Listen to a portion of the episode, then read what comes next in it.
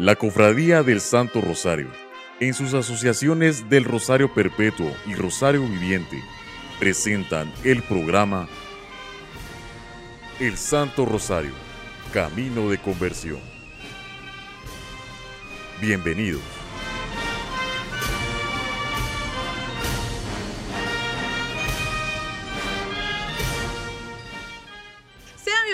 Amigos a todos los devotos de la Santísima Virgen del Rosario a un programa más, el Santo Rosario Camino de Conversión. Ustedes ya saben que nos pueden sintonizar en las diferentes vías digitales, tanto como Facebook, Instagram, Google Podcast, Apple Podcast y Spotify. En esta ocasión, el decimoséptimo programa, la verdad es que yo me siento muy feliz, muy contenta, pero sobre todo Ustedes no se imaginan la dicha que tengo en este momento. Aquí a la par me acompaña Elisita de Barcázar, quien es camarera perpetua de la Santísima Virgen del Rosario. Así que sea bienvenida, doña Elisita. Cuéntenos cómo se siente en esta ocasión. Muchísimas gracias. Eh, pues ya se pueden imaginar, estoy muy feliz. estoy muy tranquila y muy feliz y agradecida porque, en primer lugar, con nuestro Señor, con la Santísima Virgen María, sobre todo en la, advocación de la Virgen del Rosario, a la cual esa cofradía hermosa a la que yo pertenezco desde hace más de 25 años. Y estoy muy feliz de estar con ustedes. Muchas gracias, doña Lecita. Bueno, ya entrando en materia de nuestra entrevista, en esta ocasión de estar compartiendo con usted, cuéntenos, ¿desde hace cuánto tiempo usted es cofrade de la Santísima Virgen del Rosario? Hace más de 25 años. ¿Y cómo fue que le nació ese llamado para llegar a servirle a nuestra madre? Ella me llamó, ella me llamó, porque yo siempre asistía a la iglesia, ¿verdad? A escuchar mi misa, pero veía yo que les imponía las medallitas y todo, y entonces dije, no, yo voy a preguntar. Y sí, en efecto, alguien me dio información. Inmediatamente yo me inscribí y desde entonces yo eh, con mucho corazón y con mucho orgullo y con mucho amor le sirvo a la Virgen. Qué lindo, qué lindo. ¿Y usted a qué comisión de trabajo en algún momento ingresó alguna comisión de trabajo? ¿Y cómo fue ese, ese inicio? Fíjese que la primera comisión de trabajo que a la que entré fue en Adorno. En Adorno estaba yo recién llegada cuando el presidente de la cofradía me invitó para que fuera pasar a formar parte de, de la comisión de Adorno. Y entonces, desde, se puede decir, 25 años de, de, haber trabajado. Ahora pues ya no, ya no, ya no, pero sí, por muchos años trabajé en la comisión de adorno. Qué bendición. Ustedes no lo van a creer, pero yo también estoy en esa comisión y esa comisión, aunque ustedes no lo crean, uno aprende. Me imagino que aprendió demasiado y también usted dio sus dotes ahí de lo que usted sabía. Sí, sí, aunque era un poco, ¿verdad? Porque yo casi no, pero sí aprendí y pude colaborar con, con los que estaban a cargo de la comisión. Qué bendición tan grande. Y cuéntenos, más o menos, eh, ¿cómo fue para usted el tomar que la nombraban, que la nombraban en aquel entonces camarera de la Santísima Virgen? ¿Qué se siente? ¿En qué consiste su trabajo? Cuéntenos, porque tanto como a mí me lo han comentado, ahí sí que todos los cofrades, pero me imagino que también pues todos los cofrades están con la, con la emoción de querer saber en qué consiste ese trabajo. Cuéntenos. para serle sincera, no es desde entonces, desde hace más de 25 años que yo pertenecía. Sí, ayudaba a Rebequita, que Dios tenga en gloria, Rebequita Centeno, y, pero de ser eh, camarera de la Virgen hace más o menos como cuatro años. Sí no, tal vez más, fue mucho antes de la pandemia. Entonces sí, ya, hacen, pero pues hacen varios años, pero no desde un principio que ingresé, ¿verdad? Yo sí siempre estaba ahí y todo, y tenía la ilusión, tenía esa, esa, ansia de, poder servir en, ese, en esa comisión, porque imagínese estar uno ahí en el camarín con la Santísima Virgen, ese es un gran privilegio que no cualquiera, no cualquiera lo tiene, ¿verdad? Entonces, yo estoy muy agradecida con Dios, nuestro Señor, con la Santísima Virgen, porque a través de la cofradía yo he conocido a muchas personas, he tenido muchas, eh, que le dijera yo, muchas alegrías, muchos gozos, sobre todo agradecerle a Dios por haberme permitido trabajar en la cofradía del Santo Rosario de nuestra Santísima Señora del Rosario, ¿verdad? ¿Alguna experiencia que le marque el corazón estando al servicio de la Santísima Virgen? Que usted diga, ah, esa experiencia me marcó a mí. Desde el 2000 empezamos con esa actividad de visitar los colegios con la Virgencita Peregrina. Y para mí fue una experiencia magnífica porque, ay, de ver la ilusión de los patojos, de llegar con la Virgencita, que preparaban sus alfombras, sus cantos, sus poesías, eh, aquel gozo de ellos para, para recibir a la Santísima Virgen. Esa fue una etapa muy maravillosa, que por la pandemia fue que se suspendió, ¿verdad? Hasta hace poquitos años que se dejó de, de efectuar, pero para mí fue una experiencia maravillosa porque, ay, yo sentía que me daba toda para hacer eso. Me imagino, me imagino. ¿Y cuáles eran, cuál es el rostro que usted recuerda más o cuál es la emoción que usted recuerda más cuando llegaban a los colegios? Ay, la alegría de los niños de ver llegar a la Santísima Virgen. Sí, eso. Muchas gracias. Y cuénteme, ya hablando de la juventud, que en este momento pues salió a tema con los colegios y que pues sabemos que ahí sí que actualmente pues como lo decía doña Licita, no se realiza por situaciones de la pandemia, pero esperamos que prontamente nuevamente regrese estas actividades tan lindas porque he de decir que yo como alumna en algún momento la recibí en el colegio y era una emoción tan grande y tan especial recibirla a ella porque sabíamos que iba a llegar y que nos teníamos que preparar para recibirla. Así que en un lugar más cálido, así que como en esta ocasión que estamos así aquí en su casa.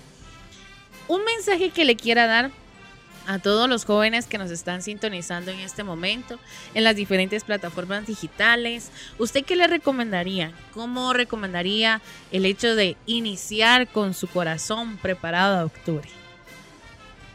Bueno, eh, yo pienso que ellos deben de buscar a Dios en primer lugar. Todas las devociones, la devoción a la Santísima Virgen, porque eso es de mucho beneficio para esa juventud. No solo para que se preparen académicamente, sino espiritualmente, que es lo principal, ¿verdad? Entonces yo los invito para que busquen la iglesia, que busquen a Dios, que busquen a la Santísima Virgen, y que sean frecuentes, que no inicien algo para dejar después de, hacerlo, ¿verdad? Que, que sí continúen, que perseveren para poder llegar a ser unos hombres y mujeres de bien, para alegría de Dios, de la Santísima Virgen y, para la patria, ¿verdad? Que la, patria espera mucho de esos jóvenes que están ahorita creciendo y todo, ¿verdad? Por, para que sea un beneficio para, para ella, ¿verdad? Para nuestra patria. Muchas gracias, doña Lecita. La verdad es de que para mí ha sido un honor compartir con usted esta, esta entrevista tan cálida, tan diferente, si ya se dieron cuenta, ya que pues estamos compartiendo desde la sala y el dulce hogar de doña Lecita. Gracias por habernos aceptado y habernos recibido en, lo cálido de su hogar para poder compartir con todos ustedes que están en este momento. Y antes de irnos, algo más que quiera agregar, que quiera contarnos y que quiera compartir con todos nuestros oyentes. Ay, Dios, hay tantas cosas. Dios mío, hay tanto que decidir, de, decirles, contarles de mis experiencias que he tenido en la cofradía durante todos esos 25 años que he servido con amor y con devoción y con corazón. Todas son especiales, todas para mí son, son maravillosas. Tal vez en este momento no me acuerdo de alguna en especial, pero en mi corazón todas son sido especiales, ¿verdad? Y mientras Dios me preste la vida, pues aunque sea con un granito de arena pequeñito, voy a seguir colaborando, ¿verdad? Para hasta que nuestro Señor me dé el privilegio, me dé, pues me, me dé el permiso, me dé el privilegio de poder seguir sirviendo con amor, con devoción, con todo el corazón y en una entrega total a servir en la, en la cofradía de mi Santísima Virgen del Rosario. Muchas gracias, doña Elisita, y pues le agradezco por su tiempo. En este momento pasaremos a nuestro siguiente corte, el cual regresaremos con más.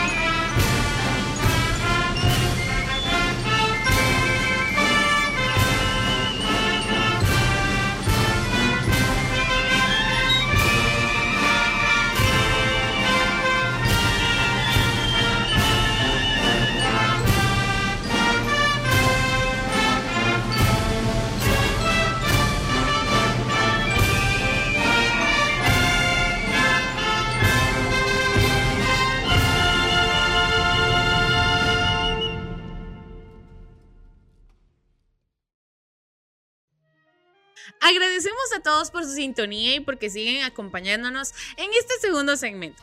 Como ustedes ya se dieron cuenta, sigue aquí conmigo acompañándome doña Elisita de Valcárcel, como ya lo dijimos, es la camarera de la Santísima Virgen. Y en esta ocasión, pues me va a acompañar, vamos a recibir el mensaje de Fray José Luis Burguet Ope, quien va a ser el cargado en este momento, que nos va a dar la reflexión del Evangelio de hoy domingo. No olviden que nos pueden seguir sintonizando en esta ocasión en todas nuestras plataformas digitales, las cuales son Facebook, Instagram, YouTube, Google Podcast, Apple Podcast y Spotify. Así que Fray, sea bienvenido. Buenos eh, días, buenas tardes, buenas noches, hermanas y hermanos. Estamos celebrando el día de hoy la Jornada Mundial por el Emigrante y el Refugiado. Es el domingo 26 del año litúrgico ordinario. Y el Evangelio de San Lucas capítulo 16 versículos 19 al 31 dice lo siguiente. En aquel tiempo Jesús dijo a los fariseos, había un hombre rico que se vestía de púrpura y leteras finas y banqueteaba espléndidamente cada día. Y un mendigo llamado Lázaro yacía a la entrada de su casa, cubierto de llagas y ansiando llenarse con las obras que caían de la mesa del rico, y hasta los perros se acercaban a lamerle las llagas. Sucedió pues que murió el mendigo y los ángeles lo llevaron al seno de Abraham. Murió también el rico y lo enterraron.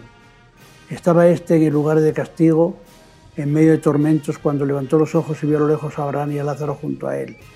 Entonces gritó, Padre Abraham, ten compasión de mí. Manda a Lázaro que moje en agua la punta de su dedo y me refresque la lengua porque me torturan estas llamas. Pero Abraham le contestó, Hijo, recuerda que en tu vida recibiste bienes y Lázaro en cambio males. Por eso él goza ahora de consuelo mientras que tú sufres tormentos. Además, entre ustedes y nosotros se abre un abismo inmenso que nadie puede cruzar, ni hacia allá ni hacia acá. El rico insistió, te ruego entonces, padre Abraham, que mandes a Lázaro a mi casa, pues me quedan allá cinco hermanos, para que les advierte y no acaben también ellos en este lugar de tormento. Abraham le dijo, tienen a Moisés y a los profetas, que los escuchen. Pero el rico replicó, no, padre Abraham, pero si un muerto va a decírselo, entonces sí se arrepentirán. Abraham repuso, si no escuchan a Moisés y a los profetas, no harán caso ni aunque resucite un muerto. Hermanas y hermanos, esta es palabra del Señor. Gloria a ti, Señor Jesús. Queridos amigos y amigas, el, mensaje evangélico de hoy es bien claro. Dios no condena la riqueza, sino el reparto malísimo de la riqueza. Dios lo que condena, y la Sagrada Escritura se lo refleja en numerosos pasajes, sobre todo Jesucristo, es la el abismal separación entre ricos y pobres, entre los que tienen casi todo y los que tienen casi nada. Es posible que un 6% de la humanidad tenga la riqueza del 50% de la humanidad y que el otro 94% de personas tenga que conformarse con el 50% de toda la riqueza mundial, esto es una desfachatez, es una ironía, es un contrasentido a la, a la palabra de Dios y a la voluntad de Dios, a la voluntad de Jesucristo. Como digo, Dios no condena la riqueza y el que vivamos bien. Lo que importa es que sea para todos lo más posible igualitario. Y no debemos descansar los cristianos en hacer el bien en ayudar a hacer favores a los demás en ayudarlos a que se revalúen y vivan una vida digna que incluye vivienda, trabajo, salud, educación, transporte y recreación. Y además para que se vea que esto es una, una manera típica de concebir a Dios, un Dios justo y amoroso para con todos, sin excluir a nadie. El que se excluye, se excluye como el pulón, el rico de la parábola, que él mismo se excluía rechazando a Lázaro, el pobre mendigo. Pero para que vean que esto viene de atrás, tenemos en las lecturas de hoy al profeta Amós capítulo 6 que dice lo siguiente. Esto dice el Señor Todopoderoso. Hay de ustedes los que se sienten seguros en Sión, los que ponen su confianza en el monte sagrado de Samaria. Se reclinan sobre divanes adornados con marfil se recuestan sobre almohadones para comer los corderos del rebaño y las terneras en engorda. Canturrean al son del arpa, creyendo cantar como David. Se atiborran de vino, se ponen los perfumes más costosos, pero no se preocupan por las desgracias de sus hermanos. Por eso irán al destierro la cabeza de los cautivos y se acabará la orgía de los disolutos. Palabra de Dios, te alabamos Señor. Así que ya el profeta Amós advertía del alcance de la división injusta en que está la humanidad.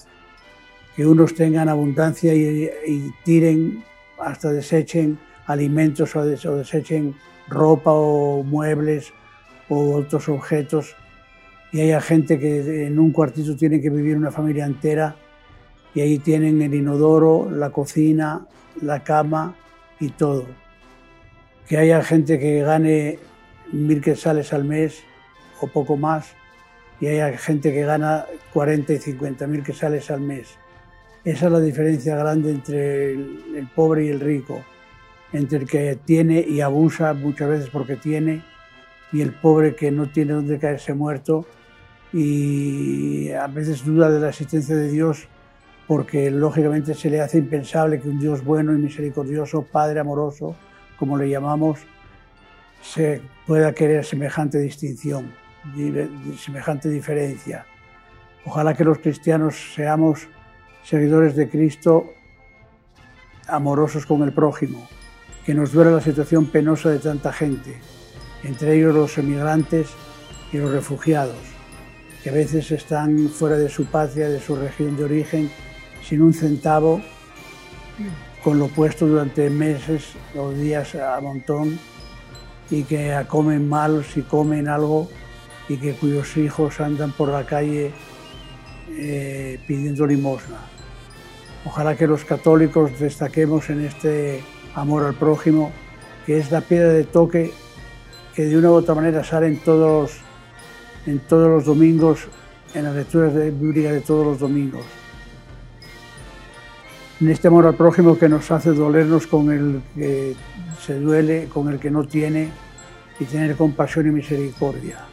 Seamos misericordiosos con nuestro Padre Dios, como Él, y hagamos un poquito más sufrido este mundo, que ya bastante desgracias tiene por sí, como enfermedades y otras calamidades, terremotos, etcétera para que encima ahondemos la brecha nosotros con nuestro dinero mal habido o mal invertido.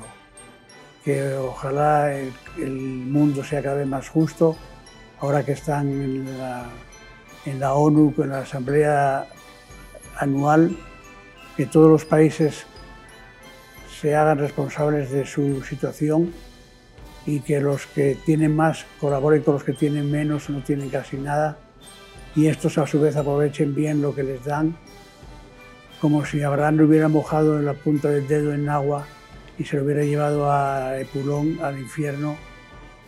Pues así hay algunos que aquí todavía en esta tierra, como personas y como países, pueden aliviar las penas, las penurias, las desgracias de sus hermanos y hermanas. Que tengan una buena semana y que Dios les bendiga. Agradecemos a Fray José Luis porque nos ha dado un lindo mensaje de reflexión como cada domingo. Y también agradecer, ahí sí que la calidez de haber estado acompañándome en todo momento, doña Lisita. Cuéntenos un mensaje final o una despedida que quiera darle a todos los que nos, que nos escuchan en este momento. Sí, con mucho gusto. Eh, para invitarlos muy cordialmente para que continúen en la en la audición de estos programas que son presentados los días domingos a las 4 de la tarde y que sigan, que sigan buscando a, nuestro Señor y a la Santísima Virgen en la iglesia, que no se alejen de ella para nada, sobre todo a la juventud. Que Dios los bendiga a todos. Muchas gracias a ustedes por haber venido a esta humilde casa y estoy para servirles. Muchas gracias. Muchas gracias, doña Lecita, y a todos ustedes, muchas gracias por habernos sintonizado en este decimoséptimo programa, el cual para mí ha sido todo un honor haber compartido con doña Lecita. Nos, nos seguiremos viendo en el siguiente programa, como ya saben, a las 4 de la tarde el domingo y ya a las puertas de la bienvenida de un octubre más. Así que nos seguiremos viendo la próxima semana.